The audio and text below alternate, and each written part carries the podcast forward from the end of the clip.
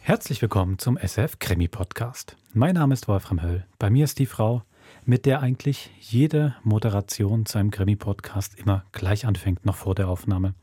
Wir treffen uns im Studio. Ich frage sie, wollen Sie etwas trinken? Und sie sagt, Nein, vielen Dank. Aber stört es Sie, wenn ich rauche?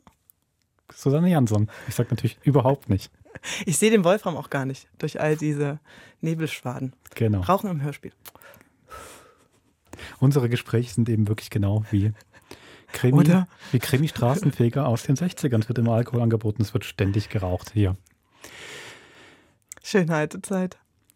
Der vierte Teil von La Boutique, den haben wir heute. Der große Auftritt, den du so toll fandest. Von Karl Marx, der Richtig. kommt heute. Genau, und ähm, man kann versprechen, der Fall wird erst noch komplexer, aber es kommt dann auch Licht ins Dunkel. Strahlen. Ist richtig. Strahlendes, genau, genau. strahlendes, auf jeden strahlendes Licht und ähm, ist sogar für Action gesorgt. Fall. Absolut. Eben. In diesem Sinne würde ich sagen, viel Vergnügen beim vierten Teil von La Boutique von Francis Durbridge. Viel Vergnügen.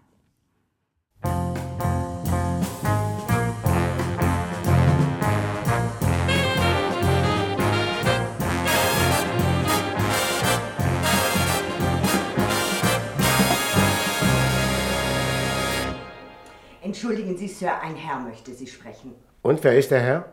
Ich kenne ihn nicht, Sir, aber hier ist seine Karte. Danke. Wer ist es, Robert? Karl March. Karl March? Ja. Führen Sie den Herrn herein, Mrs. Webb. Sofort, Sir. Was meinst du, dass er hier will, Robert? Warum kommt er ausgerechnet zu dir? Ich habe keine Ahnung. Es sei denn, er hat von dem Vorfall heute früh gehört und macht sich Sorgen wegen Eve. Ist er mit dir befreundet? Ich habe dir doch gesagt, Miss Mortimer behauptet es. Mr. March, Sir. Chefinspektor Bristol, Hallo? Äh, bitte entschuldigen Sie, dass ich so heranplatze. Es ist sehr freundlich von Ihnen, mich zu empfangen. Darf ich Sie meiner Schwester vorstellen? Mr. March, Mrs. Kaufmann. Guten Abend. Mrs. Kaufmann, ich bedauere diese Störung, aber ich werde Ihren Bruder nicht lange aufhalten. Ach, das macht gar nichts, Mr. March. Entschuldige mich bitte, Robert. Ich habe etwas mit Mrs. Webb zu besprechen. Ja, ist gut, Catherine. Bitte setzen Sie sich, Mr. March. Nehmen Sie einen Drink? Äh, Danke, nein. Haben Sie etwas dagegen, wenn ich rauche? Nein, natürlich nicht. Danke. Und was kann ich für Sie tun? Darf ich offen sprechen und direkt zur Sache kommen? Ich bitte darum. Ich habe Ihren Bruder Louis gekannt. Vor vielen Jahren hat er für mich als Pianist im Savaranda Club gearbeitet. Ah, Ich konnte ihn nicht ausstehen, Mr. Bristol. sind Sie hierher gekommen, um mir das mitzuteilen? Nein. Ich wollte nur sagen, dass ich ihn trotzdem nicht umgebracht habe. Hat das irgendjemand behauptet? Nein, nicht direkt. Was heißt das? Inspektor Daly, einer ihrer Kollegen, hat heute Morgen einen Freund von mir verhört. Hardy Nelson? Ja, Hardy Nelson. Unglücklicherweise hat Barry, äh, seine Freunde nennen ihn Barry, dem Inspektor erzählt, dass ich ihren Bruder gehasst habe. Und nun möchte ich ganz einfach nicht, dass sich der Inspektor oder sonst jemand aufgrund dieser bescheiden ausgedrückt taktlosen Bemerkung irgendetwas zusammenreimt. Wir sind immer sehr bemüht, uns nichts Falsches zusammenzureimen, Mr. March. Nur weil man jemanden nicht mag, heißt es noch lang nicht, dass man ihn umbringen muss. Bestimmt nicht. Ja, äh, ich, Möchten Sie mir sonst noch irgendetwas sagen? ich möchte Sie etwas fragen, Mr. Bristol. Bitte. Der Inspektor hat Barry verhört, weil er gestern Abend zusammengeschlagen worden ist. Ja, das nehme ich an. Nun, ich persönlich glaube nicht, dass dem Vorfall eine spezielle Bedeutung beizumessen ist. Abgesehen davon, dass Barry seine Brieftasche verloren hat, natürlich. Solche Dinge passieren tagtäglich, besonders hier in London.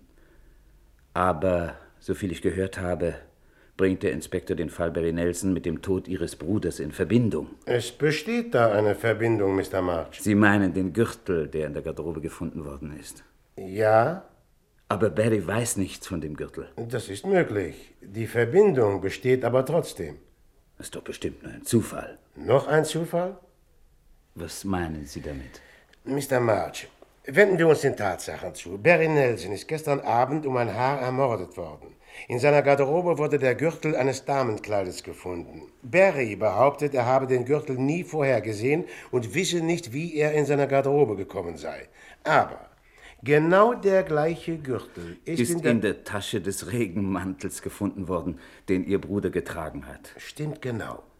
Und die Leiche meines Bruders befand sich in La Boutique, dem Modegeschäft, aus dem die beiden Gürtel ursprünglich stammten. Ja, ich weiß.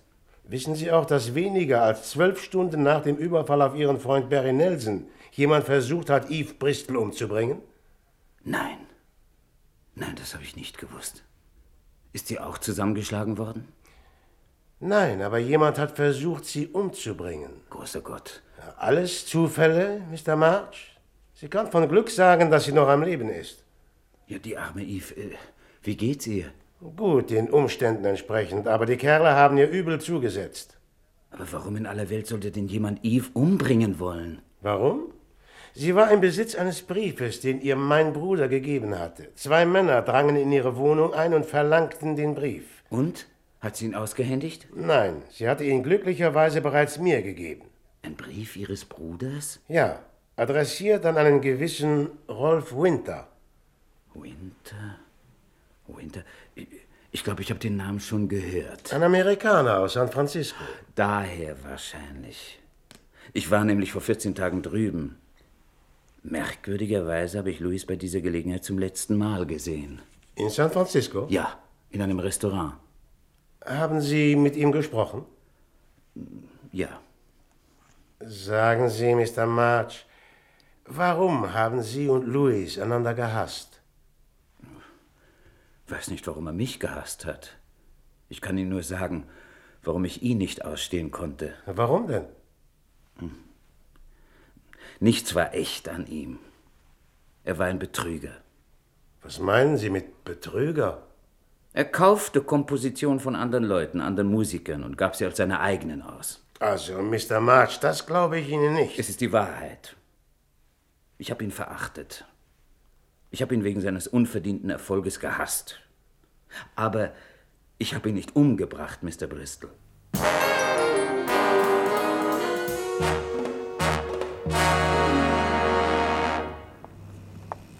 Das glaube ich nicht von Louis. Ich weigere mich, so etwas zu glauben. Ich muss leider sagen, Mars Behauptung klang sehr überzeugend. Das interessiert mich nicht, wie überzeugend sie klang.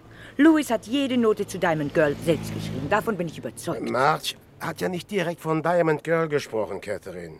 Er hat nur gesagt, Ja, aber schließlich ist Louis durch Diamond Girl bekannt geworden. Wenn dieses Musical nicht gewesen wäre, hätte kein Mensch hier etwas von ihm gehört. Ja, ja, ich weiß, aber schau, Catherine, ich will dir bestimmt nicht widersprechen. Ich bin sogar sicher, du hast recht. Aber Aber was? mein Wagen steht da drüben. Komm, Aber was, Robert? erinnerst du dich, was dir Mrs. Winter erzählt hat? Was Marge zu Louis gesagt hat an jenem Abend in San Francisco? Nein. Was? Hallo, Louis. Hast du in letzter Zeit etwas Brauchbares geschrieben? Das will doch gar nichts heißen. So. Das ist einfach eine dieser typisch nichtssagenden Redensarten, die Leute wie Marge für witzig halten. Catherine, bevor ich dir erzählt habe, was er über Louis gesagt hat, was hattest du da für einen Eindruck von ihm? Ich habe ihn doch nur ein, zwei Minuten gesehen. Wie kann ich da... komm, komm. Du hast immer sofort Vorurteile, wenn du fremde Leute triffst. Das weißt du ganz genau. Also, was war dein erster Eindruck von Karl Marx? Ja, ich würde sagen, er ist sehr geschäftstüchtig und äh, ziemlich rücksichtslos, wenn es darauf ankommt. Kannst du verstehen, was Eve an ihm findet? Ja, er ist charmant. Wahrscheinlich ein sehr guter Gesellschafter. Außerdem äußerst großzügig, stelle ich mir vor. Oh. Er hat mich übrigens an jemanden erinnert, Robert. Du wirst nie erraten, an wen. Nämlich? An Louis. Louis? Tatsächlich? Ja. Ich verstehe, was du meinst. Hey, Robert! Robert, warte einen Augenblick! Wer ist das? Ein Kollege von mir, Inspektor Daly. Du hast ihn doch schon kennengelernt. Ach ja, natürlich. Hallo, Robert. Hallo. Ich habe dich also gerade noch erwischt. Äh, Guten Abend, Mrs. Kaufmann. Guten Abend, Inspektor. Möchtest du was von mir? Ja, allerdings, ich, äh, ich wollte dich sprechen. Ja, aber ich, wir wollten eben zu Eve fahren. Aber ich kann doch ein Taxi nehmen, Robert. Du kommst einfach später nach. Darf ich einen Vorschlag machen? Robert, du bringst Mrs. Kaufmann zu deiner Schwägerin und triffst mich nachher im Royal Gate Hotel. Sagen wir, äh, wie spät ist es jetzt? Naja, um sieben. Na, ist gut, Erik. Warum ausgerechnet im Royal Gate? Ich möchte dir dort jemanden vorstellen.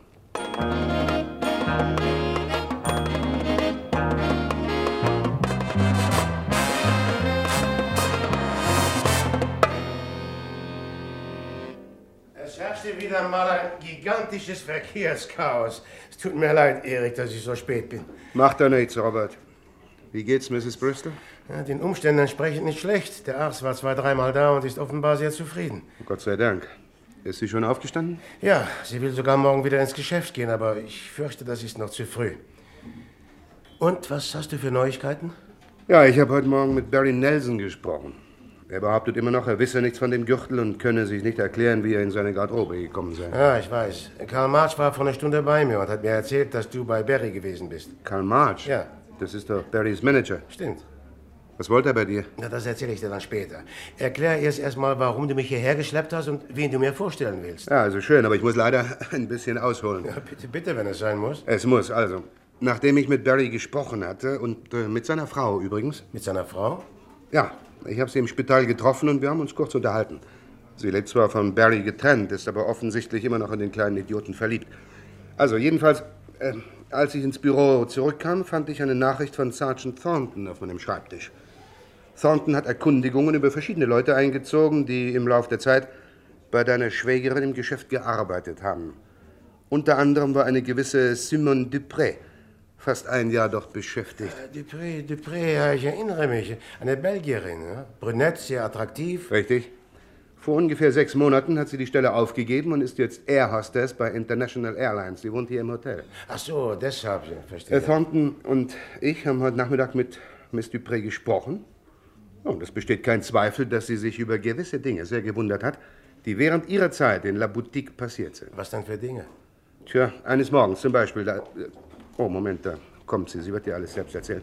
Ah, guten Abend, Miss Dupré. Guten Abend, Inspektor. Äh, Darf ich Ihnen Chefinspektor Bristol vorstellen? Oh, sehr erfreut. Guten Abend.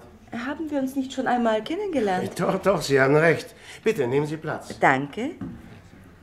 Was möchten Sie trinken, Miss Dupré? Oh, im Moment nichts, danke.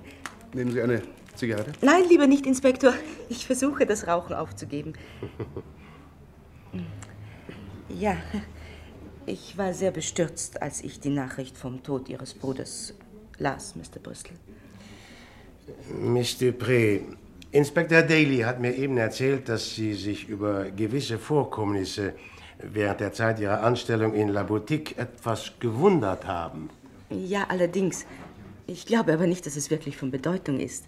Mrs. Bristol war immer sehr freundlich zu mir und ich möchte nicht, dass sie durch meine Aussagen ähm, etwa in, in Schwierigkeiten kommt. Nun, wenn es wirklich nicht von Bedeutung ist, kommt ja auch niemand in Schwierigkeiten. Äh, bitte, Miss Dupré, wiederholen Sie dem Chefinspektor ganz einfach, was Sie mir heute Nachmittag erzählt haben. Ja, bitte. Ja, also, ähm, mein Vater besitzt ein Modegeschäft in Brüssel und vor ungefähr anderthalb Jahren bewarb ich mich um die Stelle in La Boutique. Ähm, ich dachte, ich könnte meine Englischkenntnisse verbessern und außerdem wollte ich schon immer in London arbeiten. Während der ersten zwei oder drei Monate gefiel es mir ausgezeichnet. Mrs. Bristol war reizend zu mir. Und Miss Mortimer? Miss Mortimer, äh, nun, es gelang mir, mit ihr auszukommen. Aber dann passierten gewisse Dinge, die ich mir einfach nicht erklären konnte. Was denn für Dinge? Zum Beispiel, wir verließen das Geschäft jeweils ungefähr um 6 Uhr abends, manchmal etwas später. Vorher wurde immer alles fein säuberlich aufgeräumt, die Kleider und Mäntel auf die Bügel gehängt, die Schubladen alle geschlossen und so weiter. Ja, ja. Aber manchmal, wenn ich am nächsten Morgen in den Laden kam, lag alles wieder herum. Es sah aus, als ob das Geschäft während der Nacht geöffnet gewesen wäre. Ach, Ah, und wie oft ist das vorgekommen?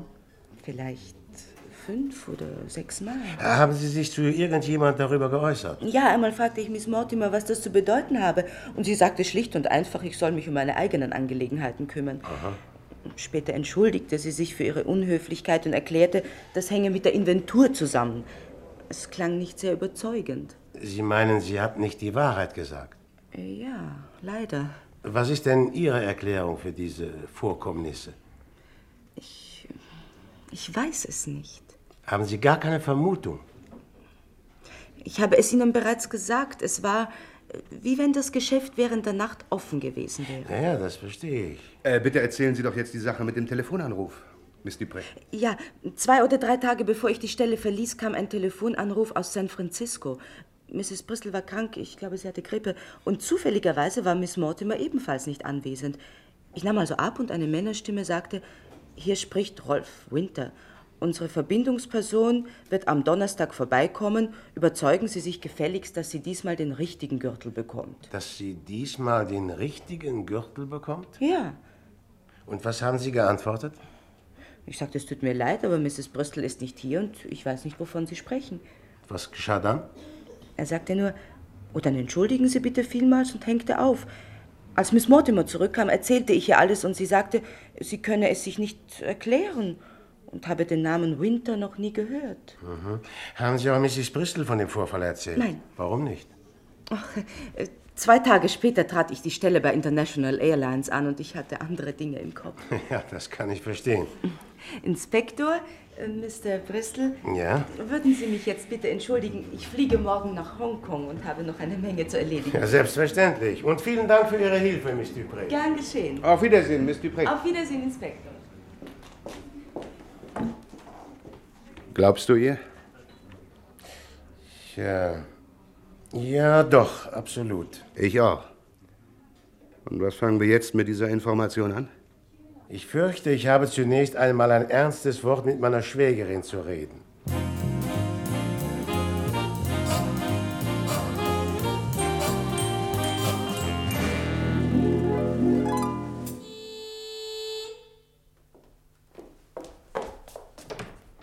Hallo, Mr. Bristol. Hallo, Miss Mortimer. Kommen Sie herein. Danke. Ist meine Schwester noch da? Ja, sie ist in der Küche und hilft mir mit dem Nachtessen. Haben Sie schon gegessen? Ähm, Ausgezeichnet. In zehn Minuten steht alles auf dem Tisch. wo ist Eve? Im Schlafzimmer am Telefon. Sie kommt sicher gleich. Wie geht es ihr? Oh, viel besser. Bist du das, Robert? Hallo, Eve. Hallo. Miss Mortimer, Hilfe!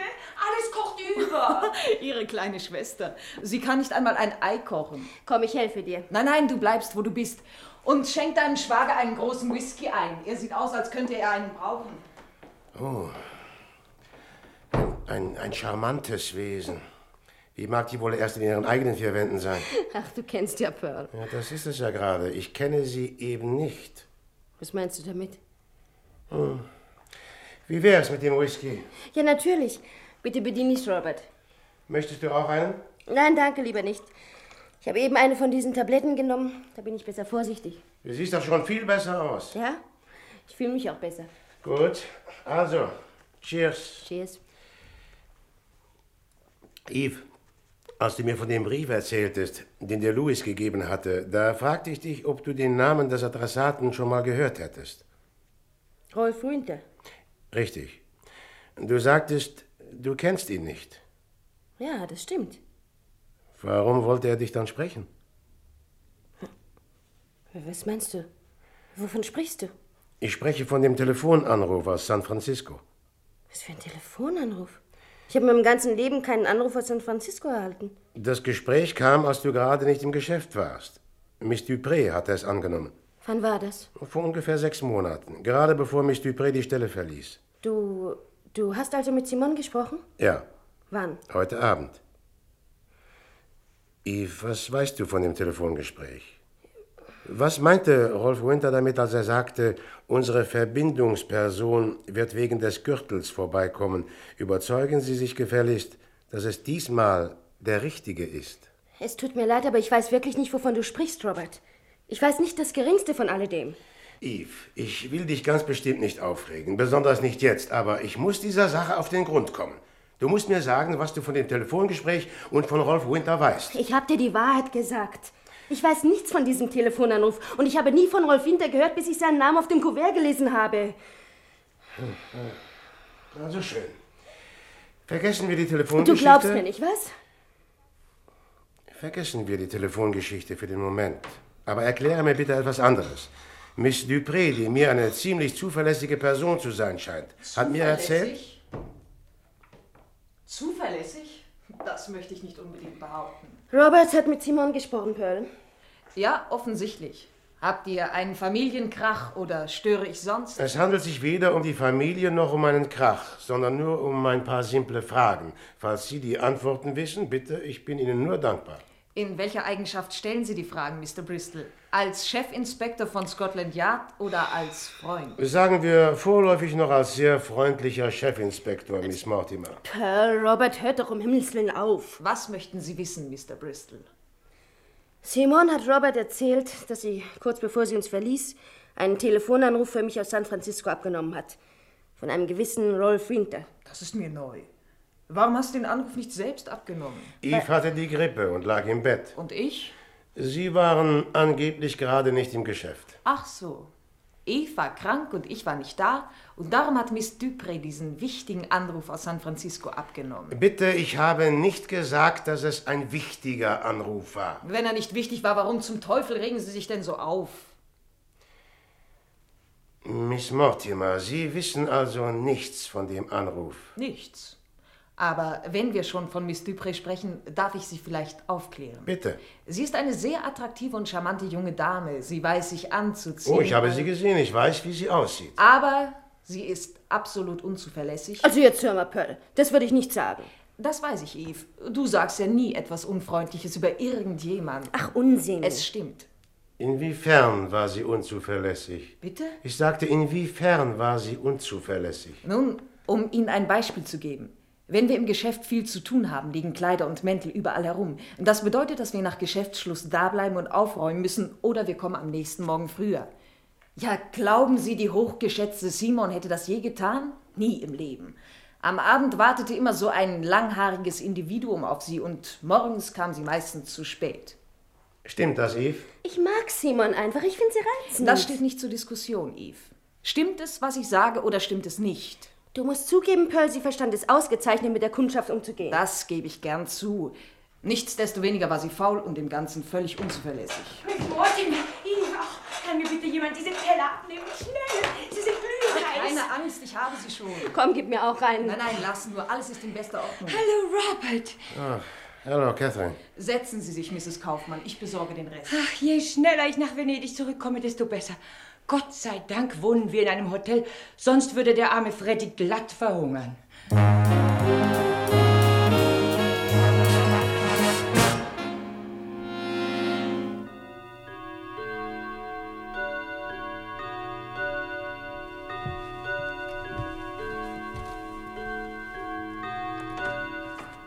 Guten Morgen, Sir. Guten Morgen, Mrs. Webb. Hier ist Ihr Tee, Sir. Vielen Dank. Wie spät ist es? Eben 8 Uhr, Sir. Donnerwetter. Bin ich heute aber spät. Ah, regen Sie sich nicht auf, Sir. Schließlich haben Sie ja immer noch Ferien. Erinnern Sie sich? Apropos erinnern. Ist meine Schwester schon auf? Ja, sie nimmt gerade ein Bad. Hier sind die Morgenzeitungen. Danke. Es steht ein Bericht über die Leichenschau drin. Ja, ja, natürlich. Danke, Mrs. Webb. Das Begräbnis ist heute Nachmittag, nicht wahr? Ja, ja, um 2 Uhr. Na, wenigstens ein schöner Tag. Ich finde immer, Begräbnisse im Regen sind etwas Schreckliches. Soll ich nachher etwas zum Essen vorbereiten? Essen? Ja, für nachher. Nein, warum in aller Welt sollte ich. Ach so, Sie meinen. Nein, nein, nein. Keinen Leichenschmaus oder dergleichen, Mrs. Webb. Meine Schwester kommt hierher zurück, um sich umzuziehen, das ist alles. Und dann fahre ich sie zum Flughafen. Na, Also, dann mache ich einfach Tee bereit. Ja, das wäre sehr nett, Mrs. Webb. Catherine wird das sicher schätzen. Soll ich abnehmen, Sir? Na, na, lassen Sie nur. Kensington 8271. Hallo? Ja? Wer ist am Apparat, bitte? Mit wem möchten Sie denn sprechen? Mit Chefinspektor Bristol. Ich bin Robert Bristol. Und wer sind Sie? Mr. Bristol, Sie kennen mich nicht. Wir haben uns nie getroffen, aber mein Name ist Elka Nelson. Elka Nelson. Ah, guten Morgen, Mrs. Nelson. Was kann ich für Sie tun? Ich wollte Sie fragen, ob es vielleicht möglich wäre, dass, dass wir uns irgendwo treffen. Tja, ich sehe keinen Grund dagegen, Mrs. Nelson. Aber warum setzen Sie sich nicht mit Inspektor Daly in Verbindung? Er leitet die Untersuchung über den Fall Ihres Mannes. Also gut, wenn Sie glauben, dass ich besser mit Inspektor Daly spreche? Nein, nein, ist schon in Ordnung. Wenn Sie es vorziehen, können wir uns gerne treffen. Was schlagen Sie denn vor? Würde es Ihnen heute Nachmittag passen? Heute Nachmittag? Nein, das, das ist leider nicht möglich, aber vielleicht heute Abend. Ungefähr um halb sieben? Ja, das ginge. Ich arbeite in einem kleinen Café in der Kings Road in Chelsea. Ja, Es heißt The Suntan. ja. Ach, äh, Sie möchten, dass ich in das Café komme? Ja, warum nicht? Es ist sehr ruhig dort und wir können ungestört sprechen. Hm. Falls Sie vor mir dort sind, sagen Sie Oskar, das ist der Besitzer, dass ich Sie erwarte. Ja, aber warum kommen Sie nicht zu mir?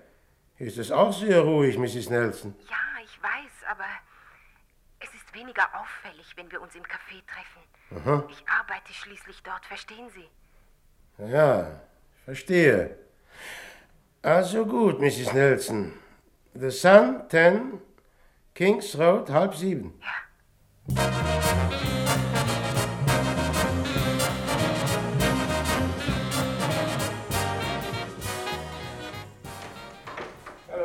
Robert! Ich habe den ganzen Nachmittag versucht, dich zu erreichen. Ich habe dreimal bei dir zu Hause Ja, angerufen. ja, aber ich es war- weiß. Mrs. Webb hat mir alles ausgerichtet. Deshalb bin ich ja gekommen. Setz dich. Äh, Danke. möchtest du eine Tasse Tee? nein, nein, danke, nur das nicht. So viel Tee wie heute habe ich in meinem ganzen Leben noch nicht getrunken. Also, was ist los? Ist was passiert? Ich habe Neuigkeiten für dich. Nämlich? Du hast mir doch gesagt, ich solle Erkundigungen über einen gewissen Rolf Winter einziehen. Ja, und? Gestern Nachmittag, als ich nicht weiterkam, entschloss ich mich, den Stier bei den Hörnern zu fassen und Bill Sutton anzurufen. Erinnerst du dich an Bill Sutton? Ja, ja, ein FBI-Agent. Du hast doch mit ihm in der Bermuda-Affäre zusammengearbeitet. Naja, richtig, richtig. Bill und ich wurden gute Freunde und wir haben dann, naja, also. Jedenfalls, er hat heute Morgen zurücktelefoniert. Winter ist Millionär. Er hat sein Vermögen offenbar auf legitime Weise verdient, aber. Offenbar? Was soll das heißen? Um es plump auszudrücken, FBI hat den Verdacht, dass seine normalen Geschäftspraktiken und seine zur Schau getragene bürgerliche Ehrbarkeit nur ein Deckmantel sind. 1965 ist er vom Federal Bureau of Narcotics einvernommen worden. Der Tipp stammte von den mexikanischen Behörden und Winter wurde schließlich in San Diego von der Polizei verhaftet. Ah, das heißt also, er ist Rauschgifthändler. FBI ist davon überzeugt, aber es kann ihm nichts nachgewiesen werden. Möglicherweise kontrolliert er aber die ganze Verteilerorganisation in Kalifornien. Hat das Sutton gesagt? Ja. Interessant. Das ist ja sehr interessant, Erik. Langsam beginnt die Geschichte einen Sinn zu bekommen. Das freut mich für dich, Robert. Ich für meinen Teil tappe immer noch im Dunkeln. Erik, du warst doch bei Barry Nelson. Hast doch mit ihm im Spital gesprochen. Mhm. Ist er rauschgiftsüchtig? Barry? Ja. Barry? Na, nein, ich glaube nicht. Jedenfalls. Also daran hätte ich nie gedacht. Aber bei diesen Babsängern ist man natürlich nie sicher. Es wird ja auch viel geredet und viel geschrieben, aber nein, nein.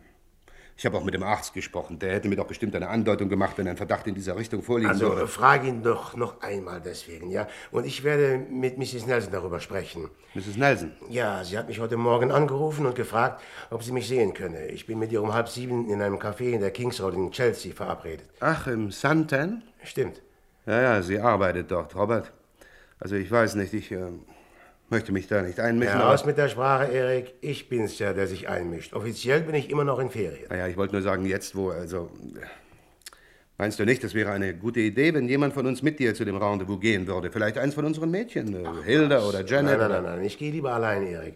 Aber ja, schließlich, es ist dein Fall, also wenn du meinst. Nein, nein, wir tun natürlich, was du willst, Robert.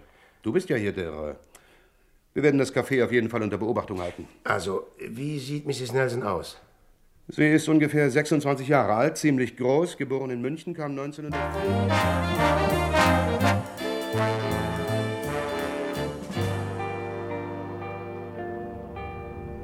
Können wir Sie hier absetzen, Sir? Ja. Wir wollen nicht zu nah an das Café heranfahren. Natürlich.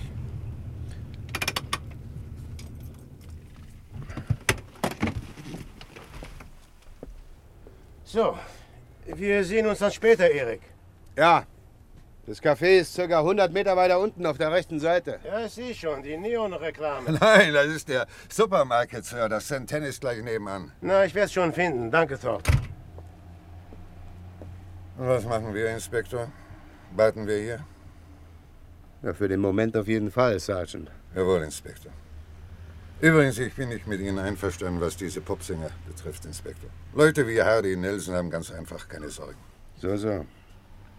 Möchten Sie im Moment in Nelsons Schuhen stecken, Thornton? Nein, das nicht, aber ich meine alltägliche Sorgen, wie unser eins hier hat. Da kommt sie die Straße herunter.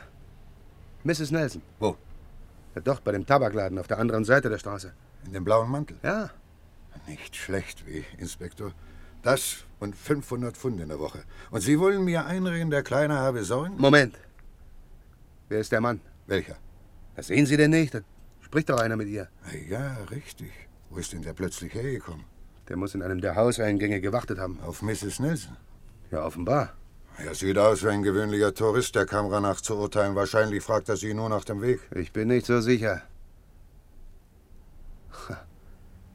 Aber so ausführlich kann niemand nach dem Weg fragen. Außerdem redet er allein die ganze Zeit. Wenn Sie wollen, können wir langsam vorbeifahren, Sir, um genauer... Haben Sie die zwei Kerle gesehen in dem Sportwagen? Der eine hat einen Revolver. Inspektor... äh, äh, Der hat sie erschossen. Und den Mann. Schauen Sie, er liegt auf dem Trottoir. Los, Thornton, ihnen nach! Haben Sie die Nummer des Sportwagens lesen können, Sir? Ach, zum Teufel mit der Nummer. Vollgas, Vollgas, Thornton, los!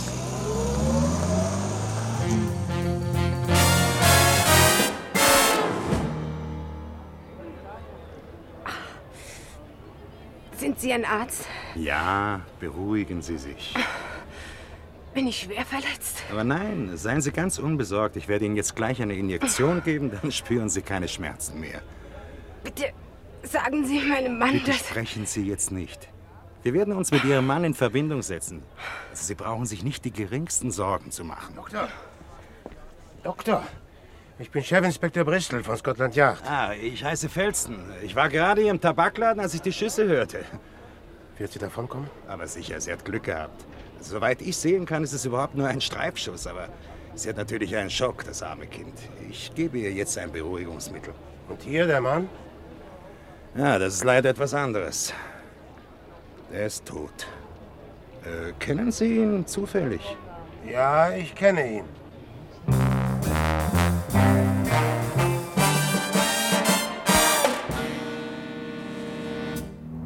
Sie sind immer noch hinter uns her. Du hast sie nicht abgeschüttelt, Jimmy. Ich weiß. Glaubst du, ich bin taub? Das hatte ich nicht erwartet. Ich auch nicht. Irgendetwas ist schiefgegangen. Ja. Was hatte der Polizeiwagen dort zu suchen? Haben Sie das Café beobachtet? Was weiß ich? Schneller, Jimmy, Ja, schneller! was heißt schneller? Ich kann auch nicht mehr aus der Kiste raus, als drin ist. Achtung, Jimmy, da kommt ein... Verflucht, das war nah dran. Ja, ja, ja, ja. Beruhige dich. Ich weiß, was ich tue. Wohin zum Teufel fahren wir überhaupt? Chelsea Bridge. Sobald wir auf der anderen Seite der Themse sind, lassen wir den Wagen stehen und... Verdammt nochmal, schon wieder Verkehrslichter. Pass auf! Langsam, Jimmy, Rotlicht. Rot-Grün, was ist da schon der Unterschied? Du wirst den Unterschied gleich zu spüren bekommen, wenn... Der Lastwagen! Jimmy, pass auf! Und Säbelschwind, Jimmy!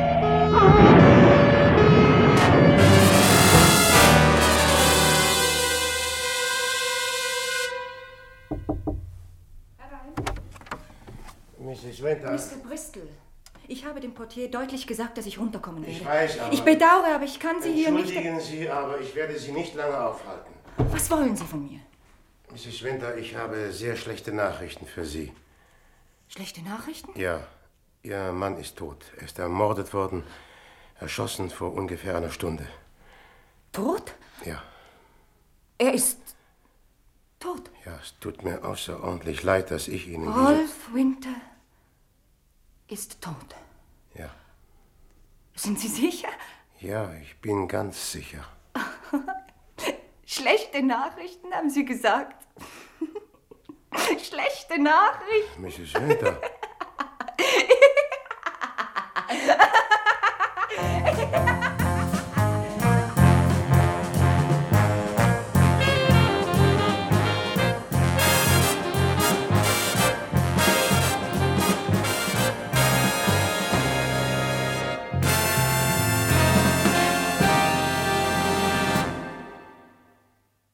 Also, das war jetzt der vierte Teil von La Boutique. Wenn man jetzt gerade das Lachen von der Eve im Ohr hat, man kann wirklich sagen, der Durbridge, ich finde, der ist tatsächlich ein Meister des Cliffhangers. Und zwar, man denkt immer so Cliffhanger, wirklich einer hängt an der Klippe runter und es ist, geht um Leben und Tod, aber ich finde, der schafft es wirklich. Jedes Mal, wenn man den Cliffhanger breiter denkt, ist der Schluss Ich will gerade die nächste Folge hören. weißt, ich finde, bei Ende von Folge 1 kommt Der Anruf aus London Genau, ne, für der- den Inspektor im Urlaub, genau. genau der Mord. Ende Folge 2, Eve in Lebensgefahr. Mhm. Ende Folge 3 hat mich ja letzte Woche so beschäftigt mit äh, Mr. March ist an Aha. der Tür, von dem man so viel Aha. gehört hat. Und jetzt dieses irre Lachen, das man nicht richtig einordnen kann. Also finde ich doch, keine Folge endet genau gleich, aber jedes Mal passiert was. Du kannst es einordnen. Nee, ich kann das nicht einordnen, aber ich wollte sagen, für dich, das ist der Cliffhanger, du hast auch recht. Für mich war es aber gleichzeitig ein Mini-Closure, Mhm. weil Virginia, dadurch, dass sie diesen Lachanfall bekommt Mhm. und dieser Rolf Winter bis jetzt ja sehr unsympathisch eigentlich gezeichnet war und man sie am Anfang mit Louis, man will die ja eigentlich lieb haben, man will ja diese Liebesgeschichte Mhm. irgendwie. Ähm, das macht sie gleich, also das zeigt gleich, dass sie eine eigene tragische Geschichte mit diesem Rolf Winter hat, macht sie mir gleich wieder sympathisch. Das stimmt. Also eh natürlich der Rolf Winter, ne, das hat man jetzt, finde ich auch wieder dramaturgisch sehr interessant. Man hat so viel über den erfahren, dass es eigentlich so ein Drogenbaron ist. Mhm. Äh, man hat, irgend- der hat irgendwie die junge Frau, warum auch immer, Voll die damit gequatscht. hineckt. Aber jetzt ist er auch schon tot. Das Mhm. ist ja eben auch sehr interessant. Ich hätte jetzt Mhm. gedacht, nee, ähm, Mhm. es passiert jetzt irgendwas mit dem, es gibt den Showdown, der wird jetzt richtige Bösewicht, aber dann wird er, ohne noch ein Wort sagen zu dürfen, zumindest für den Hörer, einfach da mit der Fotokamera in der Hand abgeknallt, mitten auf der Straße. Kam für mich überraschend, dass es er war. Ja, das stimmt, das stimmt. Aber äh, was ist ein Rauschgifthändler ohne sein Netz? Das heißt, wir werden noch genug Spider in der Geschichte herumlaufen haben, die äh, irgendwie mit ihm vernetzt waren. Das stimmt. Ich wollte noch was anderes Mhm. kurz anschneiden, und zwar ähm, das Thema Zeitkolorit. Mhm. Das Stück ist ja von 1968 und ähm, ich hatte immer so den Eindruck, eigentlich könnte es auch zehn Jahre früher spielen, es würde nicht so wahnsinnig drauf ankommen. Diesmal fand ich aber, gab es genau eine Stelle, wo ich es gemerkt habe, doch, es spielt 1968 und zwar Simon Dupré. Die wird ja ähm, verhört Ja. und danach ähm, redet noch die Miss Mortimer, heißt sie, glaube ja, ich, ne? Pearl Mortimer. redet über sie Ja. und sagt, dass sie also sehr unzuverlässig war und immer Ja. abends geht sie dann früher weg, interessiert sie alles nicht und da wartet dann ein langhaariges Individuum auf sie. Und die sagt es mit einer Abschätzigkeit, da dachte ich wirklich doch, das ist jetzt dann Stimmt. wirklich 60er, wo dann die Männer lange Ja. Haare hatten und auch eine Rebellion damit ausgedrückt hatten und dann mit der ganzen Abschätzigkeit ein langhaariges Individuum wartet dann auf Miss Dupré. Ja. Da habe ich dann gedacht, doch, jetzt ist mal so richtig 60er. Also klar, man hört dann die Studentenrebellion noch nicht gerade im Na. Hörspiel selber, ist auch klar. Und Ja. auch den ganzen Rock'n'Roll-Aufbruch nicht, aber da war mal so ein kleines Ding, wo man es gemerkt hat. Mhm. Sehr gut aufgepasst. Das langhaarige Individuum. Ja, ich habe noch äh, die Stelle, die vielleicht spielt sie da auch ein bisschen rein, aber wenn sie darüber diskutieren, ob Barry vielleicht drogenabhängig war, Mhm. dann sagt, ähm, weiß gerade nicht, Daly möglicherweise, ähm, naja, bei diesen Bob-Sängern weiß man ja Mhm. nie und ich weiß nicht, meint er Bebop oder meint er Pop?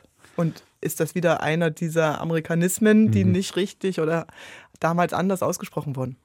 Ich habe mich gen- mir genau die gleiche Frage gestellt, ich kann es leider nicht beantworten. Der Bob-Sänger, das ist sehr schön. Auf jeden Fall, alle anderen Fragen werden nächste Woche beantwortet, zumindest zu dem Krimi-Fall im fünften und letzten Teil. Du kannst mir dann die Frage beantworten, warum viele der auftretenden Frauen, jungen Frauen, so international sein müssen. Okay, Erika gut. Nelson, Miss Dupré. Gut, also. Die hawaiianische Coiffeuse aus dem ersten Teil. Siehst du? Ah. Ich nehme die auf Hausaufgabe selber mit. Gut, dann äh, hören wir uns alle in einer Woche wieder. Eine schöne Woche. Habt's gut.